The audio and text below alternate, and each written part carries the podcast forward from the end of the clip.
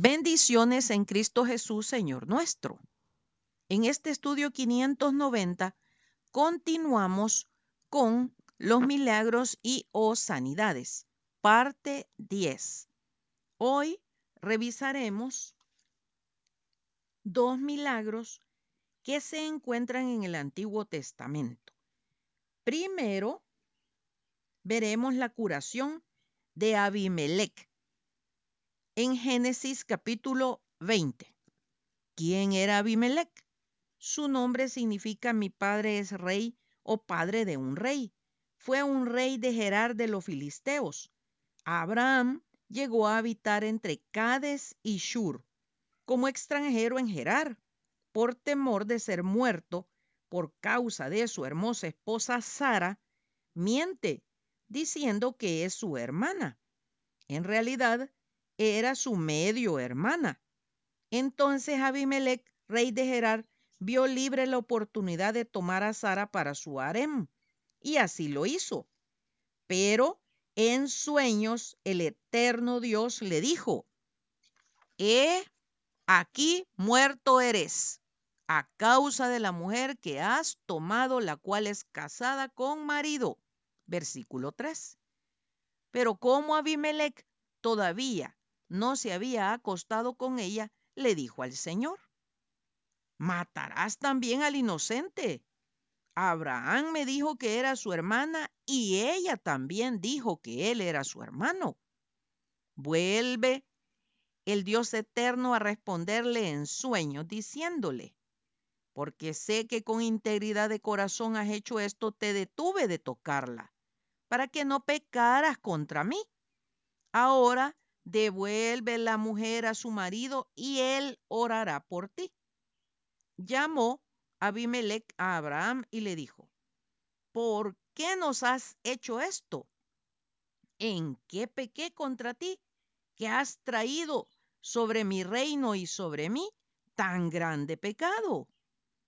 Lo que no debiste hacer has hecho conmigo. ¿Qué pensabas?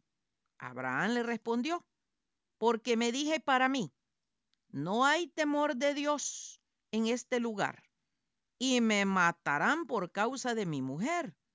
Y la verdad es que también es mi hermana, hija de mi padre, mas no hija de mi madre.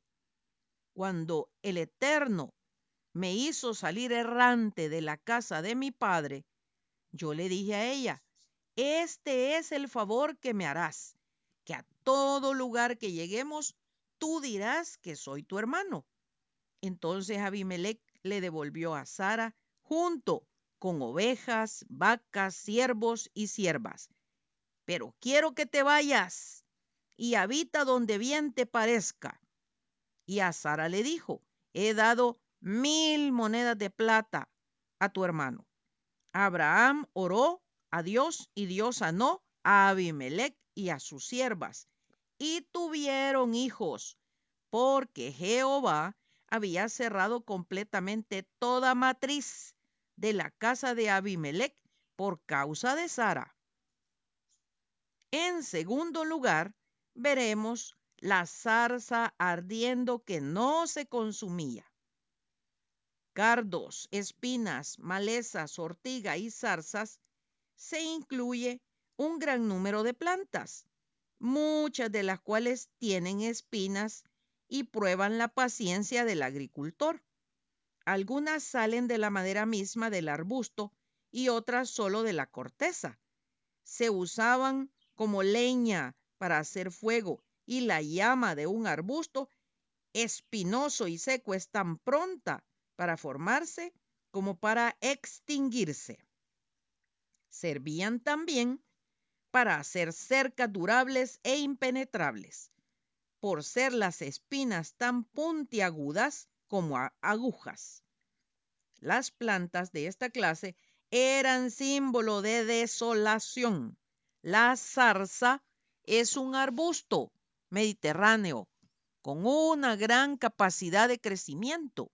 Desarrolla numerosas ramas curvadas y espinosas capaz de convertir cualquier paso en zona infranqueable, incluso ahogando a otras plantas que se puedan encontrar en su camino. Se supone que la planta de que hicieron la corona de espinas de nuestro Señor y Salvador, con el doble fin de martirizarlo y menospreciarlo, fue la llamada Sisipus, espina Christi, el Empdom de los árabes, arbusto o árbol muy común que tiene de 6 a 30 pies de altura, con hojas muy oscuras y relucientes y con muchas espinas afiladas en sus flexibles y redondas ramas. Éxodo 3, del 1 al 3 nos dice, apacentando Moisés las ovejas de Jetro, su suegro, sacerdote de Madián, llevó las ovejas a través del desierto y llegó hasta Oreb, monte de Dios. Y se le apareció el ángel de Jehová en una llama de fuego, en medio de una zarza. Y él miró y vio que la zarza ardía en fuego y la zarza no se consumía. Entonces Moisés dijo, iré yo ahora y veré esta grande visión, ¿por qué causa la zarza no se quema? ¿Qué significa la zarza ardiente? Representa la vida eterna autosuficiente del eterno Dios. Él es todopoderoso. Era una representación visual de la presencia del Altísimo Dios. Donde está Dios está también la santidad y los pecadores solamente pueden acercarse llenando las condiciones del Dios Santo como vemos en Éxodo 3, 5. Y dijo, no te acerques, quita tu calzado de tus pies, porque el lugar en que tú estás, tierra santa es. ¿Qué significa el fuego que envolvía a la zarza? El fuego está relacionado con todo aquello que se renueva, que es purificado, aquello que constituye una nueva vida. La gloria de Dios lleva su acompañamiento con el fuego. También se habla del fuego cuando se dice que el Señor tiene ojos como llamas de fuego, por medio de lo cual nos indica su juicio o prueba. ¿Quién es el ángel de Jehová que estaba en la zarza en una llama de fuego? Tanto en hebreo como en griego la palabra ángel es mensajero, o sea, el ángel de Jehová es el mensajero de Jehová. En total, hay 62 ocasiones en que se usa la frase ángel de Jehová, exclusivamente en el Antiguo Testamento, porque en el Nuevo Testamento no se menciona. Nuestro Señor Jesucristo es el verbo de Dios enviado por el Padre como su mensajero a este mundo.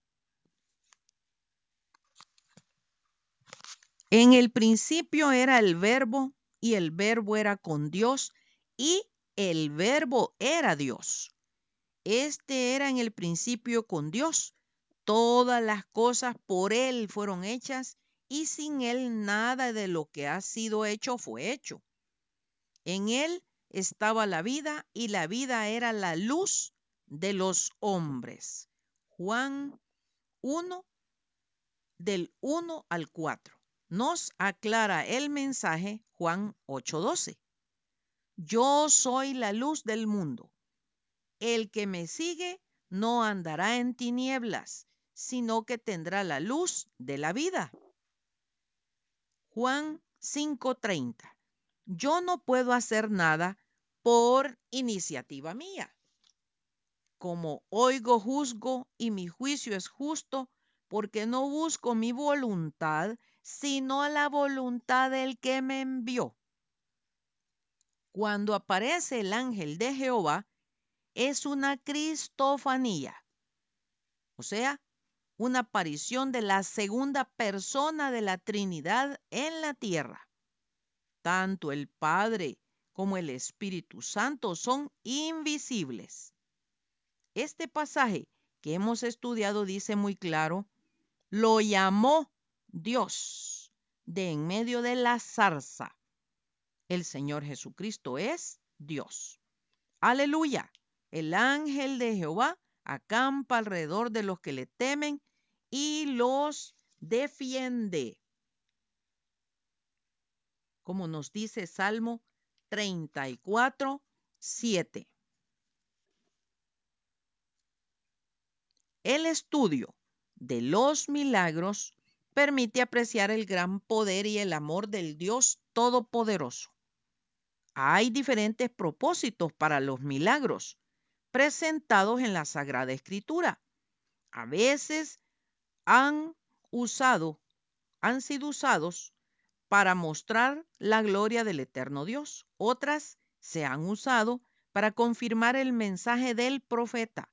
Otras tantas se han usado para curar o para resolver el problema. Los milagros son en esencia el omnipotente Dios revelándose a la humanidad de una manera tangible para que no sean negados. Ahora bien, no importa cuál sea su propósito, los milagros siempre nos señalan al Altísimo Dios, nos recuerdan que Él es real y que está obrando en nuestras vidas.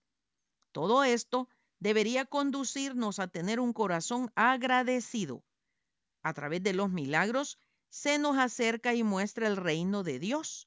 Sirven como una invitación para unirse a su reino y vivir bajo su gobierno. Los escépticos pueden etiquetar a los milagros como superstición. Son esencialmente demostraciones de la voluntad divina de intervenir en los asuntos humanos. ¿Qué pueden enseñarnos los milagros? pueden enseñarnos lecciones sobre la sumisión al eterno Dios, la fidelidad y nuestra dependencia de Él, incluso en tiempos difíciles. Los eventos milagrosos en la Sagrada Escritura demuestran la autoridad del Dios eterno sobre la naturaleza y todas las formas de vida. Son un recordatorio para los creyentes de que Dios reina en cada situación. Nos muestran cómo Él usa cada oportunidad para glorificarse a sí mismo al producir el bien para su pueblo. Al leer estos maravillosos relatos, recordemos que en última instancia no se trata solo de lo que sucede, sino también de a quién recurrimos cuando las cosas no salen según lo esperado. No debemos perder de vista que uno de los principales propósitos de los milagros en la escritura es servir como señal de la presencia del Espíritu Santo. En el día de Pentecostés, todos los discípulos fueron llenos del Espíritu Santo y comenzaron a hablar en diferentes lenguas, según el Espíritu les daba que hablasen. Todos los extranjeros que estaban presentes los escucharon hablar en su propio idioma. Este milagro nos demuestra el propósito principal de la presencia del Espíritu Santo en el mundo, la comprensión del Evangelio para la salvación de las almas por las cuales el Señor Jesucristo murió. El Espíritu Santo mora en los creyentes para ayudarnos a cumplir la gran comisión. Es muy lamentable oír a creyentes pidiendo milagros y manifestaciones del Espíritu Santo que no van dirigidas a la salvación de las personas. El poder del Espíritu Santo no es para nuestro beneficio personal. Cada milagro que el Espíritu Santo hizo a través de los discípulos tenía como propósito que las personas pudieran encontrarse con el Señor Jesucristo. Los milagros duran solo un tiempo limitado. Existe solo un milagro de carácter eterno. Es la razón por la cual el Señor Jesucristo murió y por la cual el Espíritu Santo fue enviado. Este milagro es la obra del Espíritu Santo en nuestros corazones. El único milagro permanente es la transformación total y completa que el Espíritu Santo realiza cuando convierte a un humano en una nueva criatura. Si se lo permitimos, nos santifica para usarnos como instrumentos para santificar a otros. Ojo, será el próximo domingo, si Dios nos presta la vida, que continuaremos estudiando sobre estos portentos. Maranata, Cristo viene pronto. Atentamente, Lic Acevedo, colaboradora de Riego.